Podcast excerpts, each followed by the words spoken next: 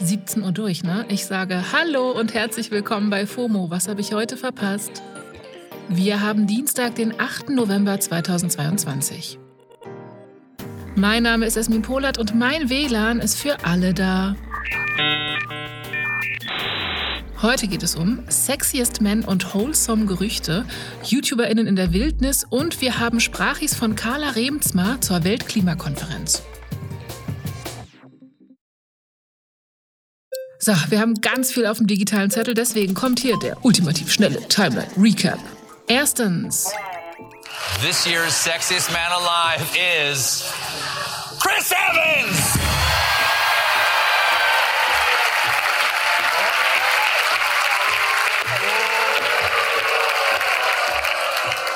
Ja, ja, Chris Evans ist Sexiest Man Alive. Das hat das People Magazine entschieden und das gerade eben war Late-Night-Host Stephen Colbert. Der hat das gestern bekannt gegeben. Chris hat gewonnen gegen Late-Night-Show-Host John Oliver und darüber scheinen nicht alle im Publikum glücklich gewesen zu sein. Lag aber vielleicht auch daran, dass John Oliver im Publikum saß und Chris Evans nicht. Der ist gerade am Drehen für seinen neuen Film, hat sich dann aber vom Set gemeldet und hatte noch eine Botschaft für seine Fans. Say something sexy. Go vote tomorrow. Zweitens, Stichwort sexy voten. In den USA stehen heute die Midterms an. Das sind Zwischenwahlen, die finden immer zur Halbzeit der aktuellen Präsidentschaft statt und die gelten als Stimmungsbild. Also man sieht an den Wahlergebnissen, wie zufrieden die AmerikanerInnen mit ihrem Präsidenten Joe Biden sind. Es wird nämlich der Kongress neu gewählt. Wie das ausgeht, wissen wir noch nicht, aber was man schon sagen kann, ist, die Chancen für die DemokratInnen stehen nicht so gut. Die haben zwar noch die Mehrheit im Kongress, sollten jetzt nach den Midterms aber die RepublikanerInnen die Mehrheit Mehrheit haben, wird es für Joe Biden sehr viel schwieriger, seine politischen Pläne umzusetzen. Aber schauen wir mal, wir geben euch morgen hier bei FOMO natürlich ein Update. Drittens.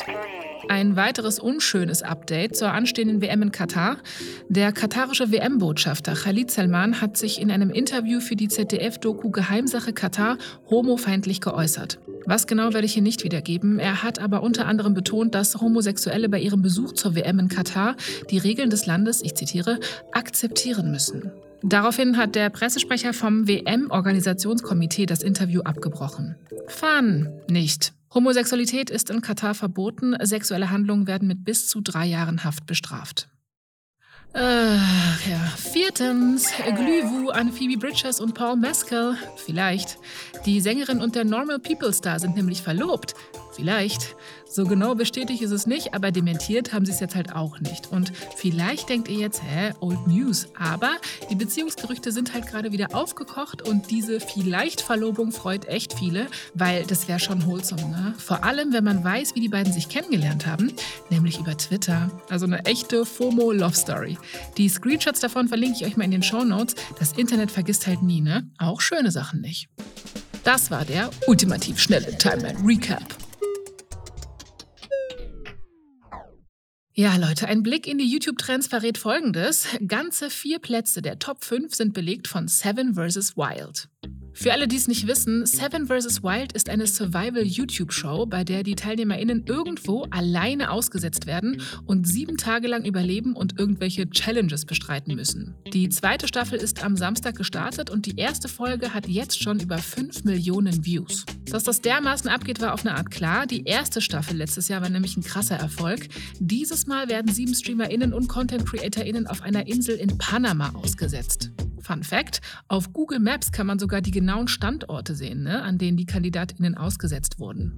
Mit dabei sind diesmal Twitch-Streaming-Stars wie Knossi oder Starlet Nova. Das sind jetzt Menschen, die sonst nicht viel mit Outdoor zu tun haben. Das wäre zum Beispiel auch meine Kategorie.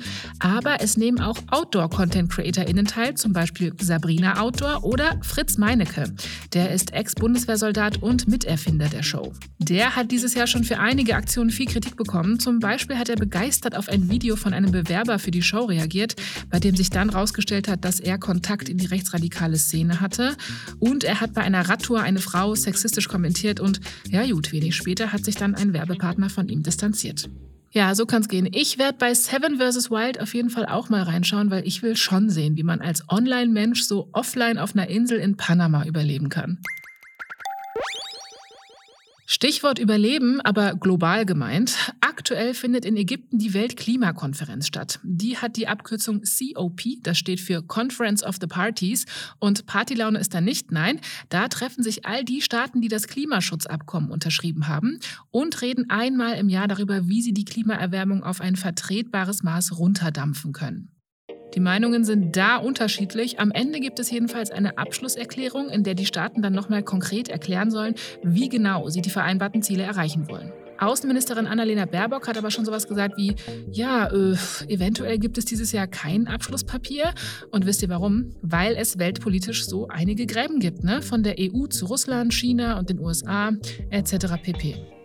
Naja, dieses Jahr sind sie 13 Tage lang in Sharm el-Sheikh, das ist ein Badeort in Ägypten, und mit dabei sind fast 200 Staaten und 30.000 TeilnehmerInnen, also RegierungsvertreterInnen, JournalistInnen, MitarbeiterInnen von NGOs und so weiter. Natürlich gibt es theoretisch die Möglichkeit, echte Entscheidungen zu treffen und damit auch wirklich was zu verändern, aber vor allem dieses Jahr wird die Weltklimakonferenz stark kritisiert. Carla Remsma ist Sprecherin von Fridays for Future und erklärt uns warum. Bei der diesjährigen COP stehen drei Ziele zentral im Mittelpunkt. Die COP findet in Ägypten statt und das diktatorische Regime hält viele politische Aktivistinnen in Gefangenschaft die Regierungen aller demokratischen Staaten, insbesondere natürlich auch die deutsche Regierung, müssen sich dafür einsetzen, dass diese freigelassen werden. Gleichzeitig braucht es einen echten Mechanismus für die Finanzierung von Loss and Damage. Das heißt, nicht nur Geld von den Industrienationen an ärmere Länder für mehr Klimaschutzmaßnahmen oder Anpassung an die Klimakrise, sondern eben auch eine Finanzierung, um die Folgen und die Kosten der Krise zu tragen. Und als drittes braucht es eine verbindliche Aussage aller Staaten, dass nicht in neue fossile Infrastruktur investiert wird. Der Bundeskanzler Olaf Scholz fördert gerade neue Gasvorkommen und sagt, wir sollen Gasfelder im Senegal erschließen, neue Pipelines in Europa bauen. Das sind Vorhaben, die sind nicht mit dem Pariser Klimaabkommen und mit der 1,5 Grad Grenze vereinbar. Da braucht es Aussagen, dass das nicht passiert und eine echte Absage an alle neuen fossilen Projekte. Danke, Carla. Einige der AktivistInnen von Fridays for Future sind gerade natürlich auch vor Ort in Ägypten, Luisa Neubauer zum Beispiel. Und wenn ihr wissen wollt, was genau da los ist und wie Luisa die Weltklimakonferenz erlebt, dann hört doch gerne mal in die neue Folge 1,5 Grad hier auf Spotify. Da nimmt Luisa uns nämlich mit. So, ich verabschiede mich jetzt. Das war's für heute mit FOMO. Wir hören uns morgen wieder hier auf Spotify. FOMO ist eine Produktion von Spotify Studios in Zusammenarbeit mit ACB Stories. Lasst uns doch mal ein Follow und eine Bewertung da. Das wär's. Dankeschön. Tschüss.